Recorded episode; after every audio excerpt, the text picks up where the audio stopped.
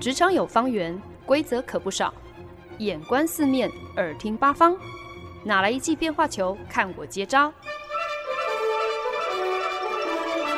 那些老外教我的事，，Honey，Easy Talk Easy Work。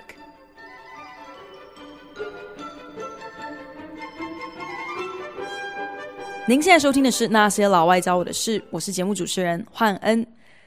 在我们还在睡梦中的时候呢，美国国会正要进行认证总统大选结果的讨论，还有最终计票的时候。一群川普支持者闯入了国会大厦，还有议员的办公室，企图阻止国会议员来履行他们的义务，来完成美国总统大选这最后一个程序、最后一个环节。那包括了非常多的共和党重量级议员，事后呢都严厉的谴责这样子的暴民行径，并指出呢，这根本呢其实就是响应了川普在当天稍早的时候有一场公开演说煽动大家，呃，发起的一个暴动、一个叛乱的行为，就连共和党党籍的前总统布希也在第一时间发表声明，表示诉诸暴力手段来反对选举结果，这只有在 Banana Republic，在野蛮的、没有法治的国家才会出现的行径，而不应该发生在民主共和国。那 当然，对我们来讲。这个在国会一言不合就大打出手，或者是国会被抗议分子强行占领，然后破坏公物，呃，这些事情呢，也不是没有在台湾发生过嘛。那当然呢，过去呢，我们因为立法委员三天两头就在议场上打群架。呃，而挤上国际新闻版面，当时大家当然都觉得丢脸至极。那个时候呢，也只能够自圆其说，给自己找个台阶下嘛。就是，哎呀，台湾还是一个很年轻的，不是那么成熟的民主国家，所以呢，对于这个体制到底应该如何实践，如何的守护，我们都还。有很多要学习的，要调整的。结果没想到呢，上来就是把自由民主看作是最 American 的外销品的美国，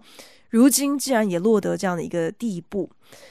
这就不禁让我疑惑了。所谓的民主自由，真的就是言论自由可以无限上纲吗？我想怎样就怎样，我今天不爽。啊，我就要让全世界都知道吗？如果并不是如此的话，那究竟什么样程度的介入，怎么样子的限制才叫做合理呢？那不管是在台湾还是在美国，我发现最近好像也越来越多的迹象显示，民主其实是非常脆弱的。即便今天是在民主的制度之下，这也不代表。你就能够幸免于民粹主义，甚至是集权独断专制的染指。稍不留神呢，民主体制一样能够助纣为虐哦。我们看历史，一直到其实近代，真的是不乏类似的例子。所以呢，不在此时把历史作为一个借镜，真的是更待何时？那讲到这边呢，我也想要特别来跟听众朋友。声明一下，就是那些老外教我的事呢，当然从头到尾都不是一个争论节目。最初呢，虽然是以分享国外职场的所见所闻作为一个出发点，可是久而久之呢，我就发现了，其实真正值得分享的，并不是好像那些老外教会了我什么快速升迁啊、加薪啊、跳槽啊、面试的方法。这边呢，要先暴雷，就是没有这样的方法哦。我觉得最值得分享的，其实是。在跟老外生活的过程当中，发现了好像应该要去关注究竟怎么样子可以培养自己啊、在生活的每一个层面都可以有一个好奇心，都可以有一个学习的动力哦。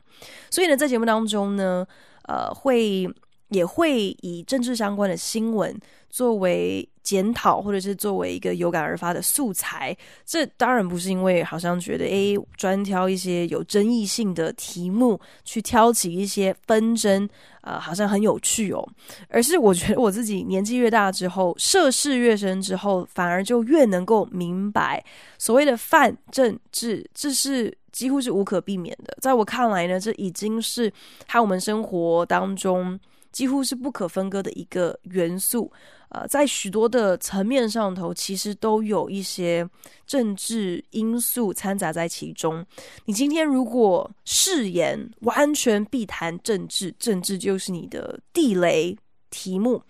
当然不是不行，我也非常的尊重。可是我自己呢，反而是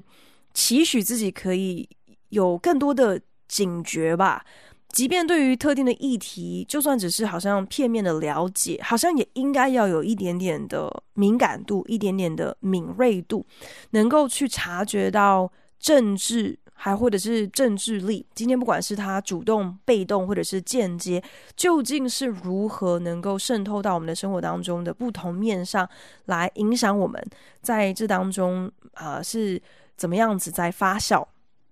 那我曾经呢，在节目当中提过，就是母校那一首已经束之高阁、被被退休的这个校歌，第一句歌词呢，就替政治下了一个我觉得非常浅显易懂的定义：政治就是管理众人之事，而我们就是管理众人之事的人。从民主的观点来说，政治。就是全民运动，甚至可以说是全民。如果你今天想要固守民主的首要义务，当然你要怎么样子去参与在政治当中，这自然是因人而异哦。投票是一个方法嘛，积极参与在街头运动来呃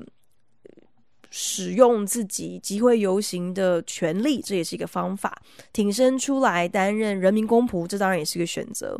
那 我承认我。可能相对被动吧，也因此呢，会觉得今天最不济、最不济，至少要大概跟得上时事。如果还有一点点时间，还有一些些兴趣，那甚至应该要更进一步的来挖掘历史，作为一个借鉴，来有一个过去跟现在的对照。或许呢。啊、呃，不会那么的雾里看花，或许呢，反而可以在一些泛政治的议题，甚至是一些呃政治的现在进行式上头，看出一点点的端倪，能够见往之来。这次美国发生了不满总统大选结果的报名攻占国会大厦的事情，真的是让全球一片哗然。大家的不可置信真的是一言难尽哦。我觉得这应该是因为这个震惊其实是可以分好几个层次、好几个层面来解释的。当然。首先，一方面呢是不可置信，美国竟然也不过就是这样的一个程度，会沦落到这样的一个地步哦，竟然也会发生这种不理性的暴民藐视王法、公然破坏公务、大闹异常的荒唐之举。再者呢，过往很多川普的支持者。总是在川普失言的时候呢，会第一时间跳出来护驾嘛，就是说，哎呀，他就是在开玩笑而已啊，就不过就是说说而已嘛，你不应该那么认真看待，你为什么要这么这么严肃呢？Why so serious, right? It's just a joke，只是开玩笑而已。可是呢，这次事件爆发之后呢，这些支持者真的再也没有办法推脱了，因为说到底，无论如何，你今天作为一国元首。不管你的政绩如何，为人如何哦，你公开说的话，也不管你是在造势活动上的演说，还是是在社群媒体上的留言，你说的话都是有权柄的，因为你是一个身居高位、呃，坐拥要职的公众人物，所以你说的话，好的时候、理想的时候是可以启发人心的。当然，呃。被滥用的时候，没有不知节制的时候，也能够煽动人心。川普呢，在礼拜三早上，在华府其实是有一个公开的造势行程的。当时呢，他就直截了当的鼓励他的支持者，我们就直接去一趟国会大厦吧。甚至呢，告诉他的支持者说，软弱是拿不回我们的国家的。就连向来都拥护他的几个共和党大佬，在呃礼拜三下午这个暴动的事件之后，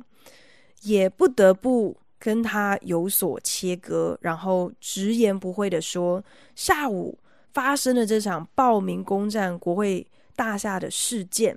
这完全就是总统亲自煽动人民的结果。可是啊，让人震惊的地方还不止于此。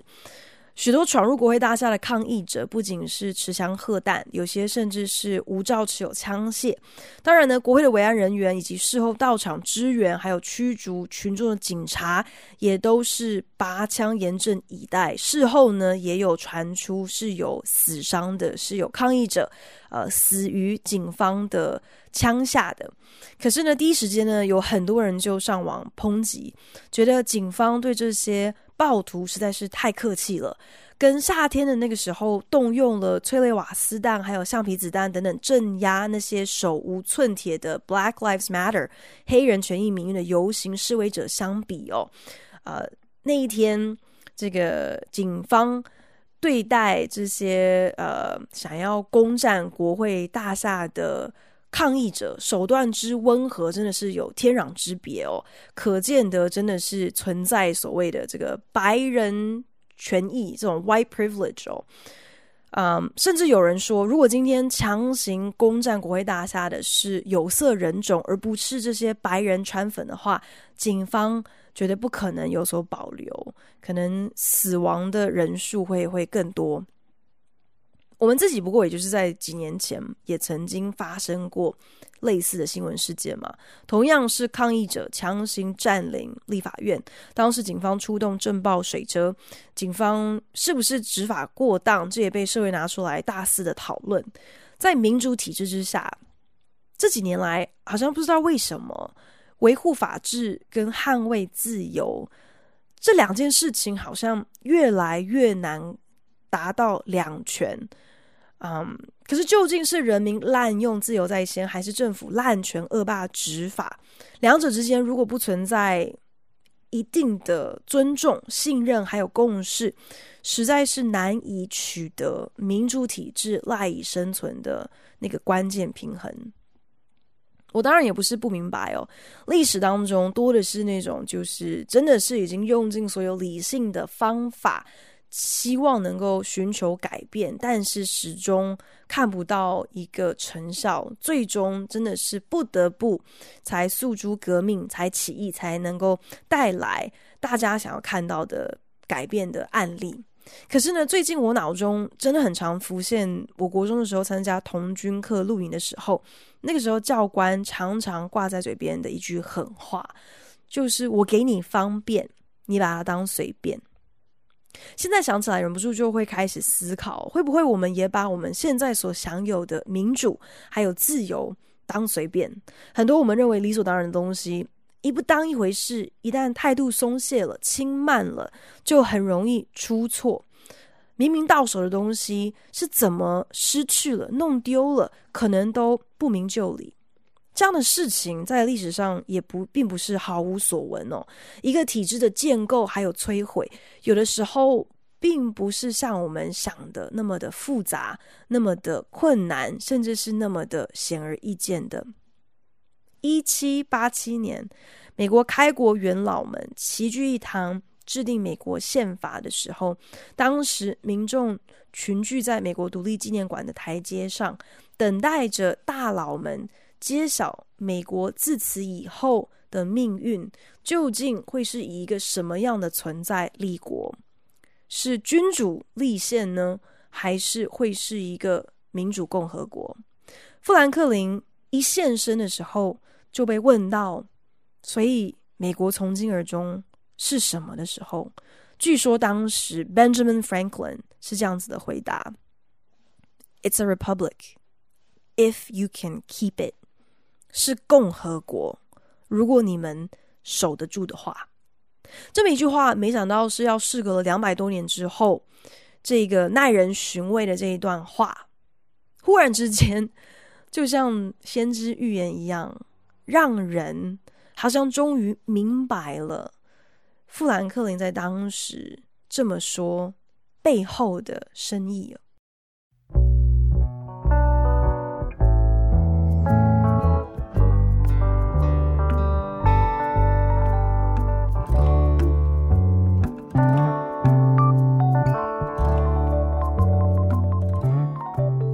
您现在收听的是《那些老外教我的事》，我是节目主持人焕恩。看完了关于美国国会被攻占的新闻之后呢，我闪过脑子的一个念头，竟然就是希特勒。过去这四年来呢，当然也不少人喜欢把川普拿来跟希特勒做一个比较，可是其实呢，这也不是一个什么。好像很特别的事情，因为奥巴马任内也曾经被拿来跟希特勒做比较，布希任内也曾经被拿来跟希特勒做比较。但是为什么在这个时间点忽然间又想到希特勒呢？是因为我想到希特勒和纳粹党在最早其实也是透过民主体制所拱出来的政坛救星，诶。所以究竟是如何可以从一个民选的呃政治领袖或者是政治人物，变成屠杀犹太人、把欧洲大陆陷于战火中的邪恶独裁者？这个过程难道是一夕之间的改变吗？究竟是大家太糊涂了，还是希特勒太狡猾了？明明享有民主自由的人民，怎么可能坐视不管，然后拱手将这一切都都？交给一个疯狂杀人魔，还是希特勒有怎么样子出众的演技，唬得自己的国民，以至于邻国强权都一愣一愣，傻傻的搞不清楚状况。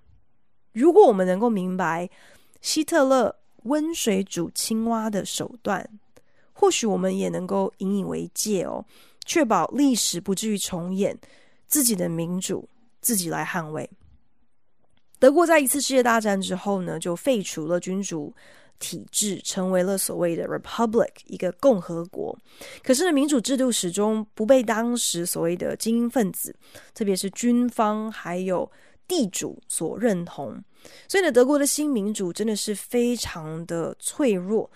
在当时政治啊、经济啊还有文化都非常动荡、呃多变的情况之下。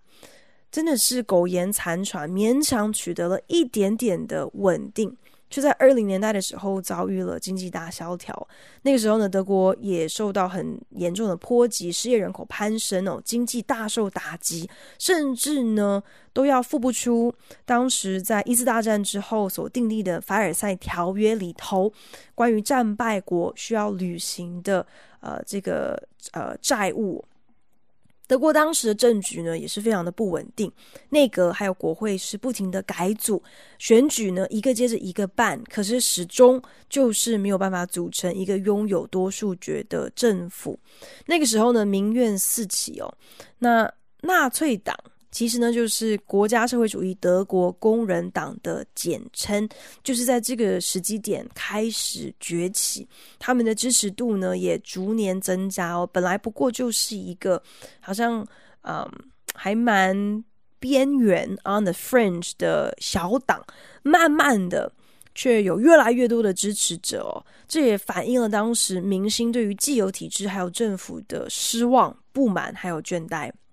在经济大萧条之前呢，其实希特勒早就借由自己的个人魅力还有好口才，默默的在耕耘纳粹党，甚至呢曾经一度发起政变。虽然呢最终那个政变是失败的，自己也因此吃了牢饭，可是呢民众对他还有纳粹党的支持却丝毫未减哦。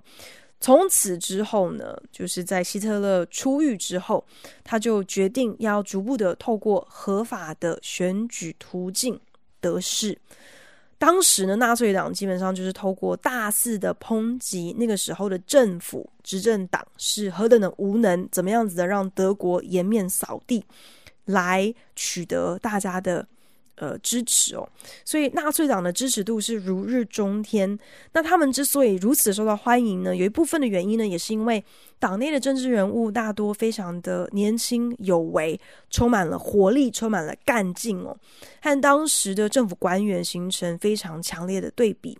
而且呢，纳粹党又主张团结国家，所有的选民呢都被他们认为是潜在的支持者，不管是劳工阶层啊，还是你是虔诚的天主教徒啊，或者是你从来没有投过票的人，纳粹党呢都会非常积极的想要来，嗯、呃，取得你的认同。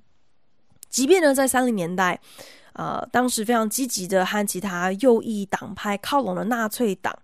最多呢，其实也就不过是取得三成的选票哦，好像还不能够成气候，还不能够稳坐最大反对党这样子的一个位置。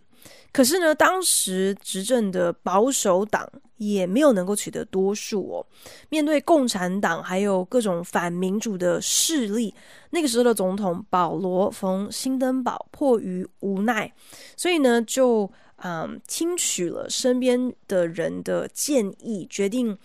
那不如利用纳粹党来共组政府吧。所以呢，就邀请了希特勒成为总理，真的是引狼入室啊！所以虽然当时希特勒并不是透过呃民选成为人民公仆哦，却依然是循一个正规的合法的途径爬到了一国总理的位置。那即便那个时候的呃内阁组成，纳粹党只获得了两个席次，可是呢，希特勒非常成功的。呃，运用了自己的手段，确保了他的人马占据的那两个位置都是非常关键的枢纽要职哦。其中一个职务呢，就是掌管德国多数的警力。不过呢，希特勒正式为自己的集权独裁铺路，这就不得不提到帝国国会大厦的那一场大火。希特勒获邀成为德国总理，对于纳粹党来说真的是美梦成真，都不知道说这么好的事情竟然会是当权的政府直接拱手送到他们跟前哦，所以呢。呃，希特勒他就名正言顺的取得了权位之后，他的小动作就开始了。先是擅自赋予了一般的纳粹党员也同样拥有跟警方一样的执法权利哦，成立了纳粹冲锋队员，就是我们所知道的 Stormtroopers，或是嗯呃英文当中有时候会看到的 SA 这样的简写，名义上呢是警力的。附属支队哦，可是其实根本就是希特勒的亲卫军嘛。紧接着呢，在一九三三年的二月二十四号，当时的内政部长其实呢也是希特勒手下的亲信之一，擅自带队突袭了那个时候共产党的总部，并在事后呢谎称他们搜出了共产党意图叛乱的证据，甚至对外宣称共产党其实。密谋要攻击公共建筑，已经是呃行之很多年的这样的一个计划了。三天后的晚上呢，柏林直到今日的重要地标，就是他们的帝国国会大厦失火，这个火灾造成了超过一百万元的损失哦。那当天晚上呢，警方就逮捕了一个失业的荷兰工人啊，呃，并对外宣称呢，他没有其他的共犯。纵火为他个人所为，那荷兰工人也认罪。事后呢，他就被判处死刑，被砍头，然后这件事情也就结案了。可是呢，希特勒呢，却利用了这次机会，扬言这肯定是共产党所为，一定要一举消灭这些反动人士。隔天就怂恿了当时的总统启动了宪法下的一个特定条例，可以赋予。总统类似独裁者的权力，可以直接废除掉言论自由、集会自由、媒体自由，并合法授权政府监听、监控、监视，甚至任意拘捕人。那天晚上就有大概四千人遭到逮捕，并遭受纳粹的拷问。即便当时共产党于前年的呃选举当中，其实取得了部分国会席次。可是呢，所有的当选人也一律无限期的被纳粹拘捕，留下来的这些空的席次呢，就直接由纳粹党员递补。透过这一系列的作为呢，纳粹成功的排除了政治异己。后续纳粹党虽然仍没有办法，就是透过选举的方式取得多数执政哦，可是呢，希特勒也不是省油的灯，他另外还有别的手腕。失火之后，才一个月的时间，国会再次集合，要表决是否通过另外一个特定条例，会赋予总理，也就是希特勒本人，可以有独断立法、不容总统干涉的权利。希特勒在表决前发表了一个关于大家如今必须要在战争与和平之间择一的演说。如果当时你还听不明白他的语带威胁，那么光是看那个时候国会表决的议场外，完全被纳粹党还有纳粹麾下的这些亲卫队包围，你也就应该能够明白，当时的那一场表决只能够有一个结果，最终通过特定条例。其实这既不民主，却也不让人意外。隔年呢，总统辛登堡逝世，希特勒呢干脆直接宣布要把总统还有总理的职位合而为一。值得一提的是，这还是经由全民投票通过的。总算整合政权的希特勒，接下来呢，就是把苗头转向社会大众。犹太籍的公务人员一律裁撤，并下令禁止所有既有的政党，更进一步解散商会，确保工人没有办法集结成为反对势力。从一九三三年开始，德国呢就成为单一政党掌权的国家，然后开始进行文化上还有科学上的进化。所有被纳粹党认为不德国 （un-German） 的东西一律消灭，不管今天是左翼思想、反战思维相关，或者是犹太作者所执笔的书籍，都被烧毁。在这边。不得不说，当时的德国从一个民主国家、一个多党政治，变成了独裁集权、一党独大，这都不是一夕之间偶然发生的。过程当中的每一步，甚至呢，都是完全按照民主法治的游戏规则在进行。可是，谁又料想得到，本该是为了保护民主的制度还有条例，落在奸人手中。而且民众在一个无知无感的状况之下，这反而就成为了终结民主最致命的武器。只是当时的人没有历史可以鉴往知来，我们既然拥有这么宝贵的前车之鉴，我们又该如何引以为戒呢？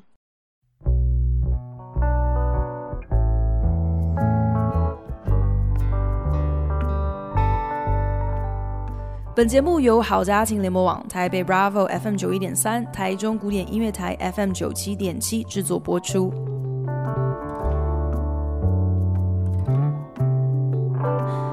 我不久之前呢，曾经看到一则新闻哦，就是提到说，美国呢有一个高中生，因为呢没有能够如愿甄选上学校的啦啦队校队，所以呢就跟朋友上社群网站，抛出了他们比中指、爆粗口、骂学校，也骂啦啦队校队的影片。虽然呢他们。上的那个社群网站是上传一个就是有所谓的集焚模式的影片，就是上传二十四小时之后它就会自动消失。可是，在这样子的一个呃科技发达，大家闲闲没事干都在滑手机的时代哦，当然有同学就在这个影片消失之前就截图成功，然后校方就因此得知，知道之后呢，对这个呃学生予以处分。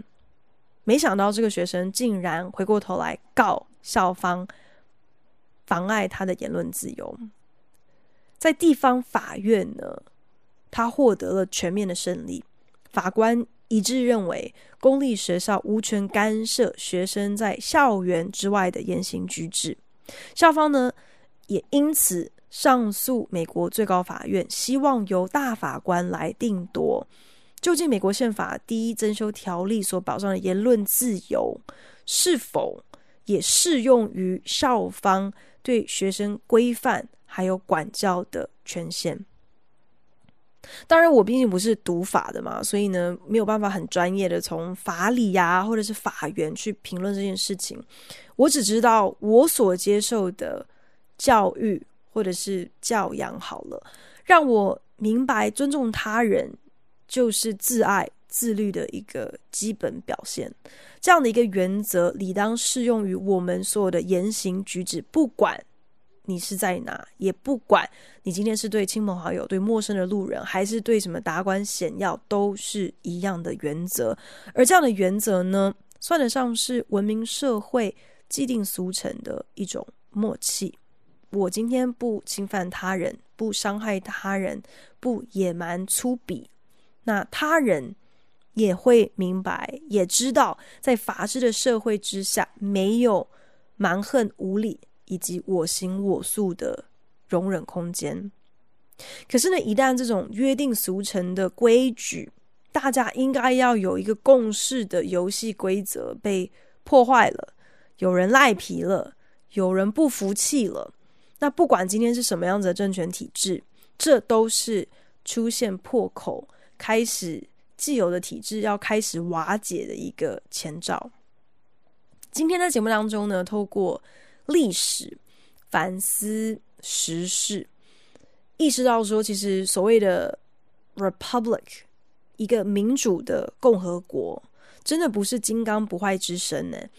不是好像一旦抵定了就再无任何的破绽，就不可能被推翻。民主制度很多时候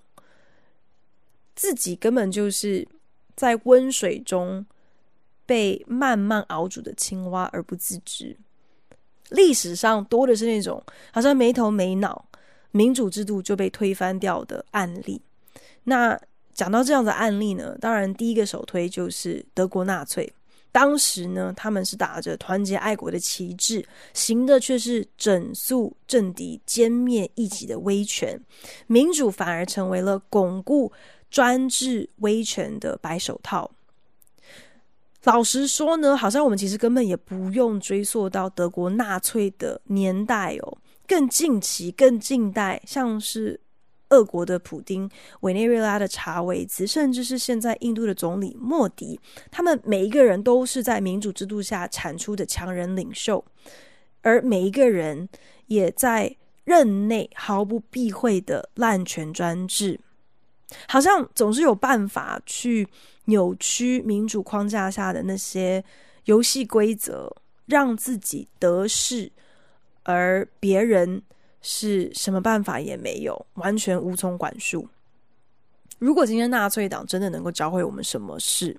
那就是真正聪明的专制独裁者，他才不会昭告天下自己的心机、自己的阴谋，更不会好像就是一脸坏人样，就是我要搞政变，就是我要搞独裁的样子。即便是失败的政变，作为人民。也绝对不能够有心存侥幸，不把它当一回事。包括像是希特勒还有查韦兹这两个独裁者，他们都曾经发起政变，也都曾经政变失败而沦为阶下囚。可是失败真是成功之母嘛？因为这两个人的政治生涯并没有因此而终止，反而都在极短的时间就卷土重来。并且是透过合法而正当的民主手段取得了终极的权威之后，开始露出他们的狐狸尾巴。美国总统大选从十一月延烧到现在，我们说我们就是外人啦，看这整整出哦，从他兵败如山倒的诉讼案，六十一个诉讼案，六十个都败诉哦。到支持者攻占国会大厦被驱逐，乍看之下，可能觉得这一路走来，这根本就是一场托棚歹戏哦，或者是就是一出垂死挣扎、恋战、恋权啊、可是真的是好像没有任何的方法，非常可悲的一出闹剧哦。可是如果今天我们从另外一个观点来看，他一步步的。对于民主选举制度的质疑，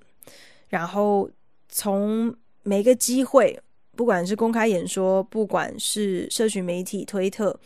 只要有机会就煽动支持者要抗争到底，到持续的，不管是本人还是透过他的呃随扈亲信，持续散布着根本没有任何证据证明。或是已经是呃有被别人呃推翻掉的这些不实指控，即便以上这些策略没有一个成功奏效，可是呢，这每一个环节都成为了教育以后那些可能是以威权为目标的人，要如何以民主之道来推翻民主。给他们一个这样的一个 SOP，一个作战脚本呢，真的是适用于任何企图发起政变、向往威权的人，可以拿来参考，拿来引以为鉴。所谓一回生，二回熟嘛。同样的套路，如果再一次上演，搞不好那下一出就不会是闹剧了，搞不好那下一出我们就笑不出来了。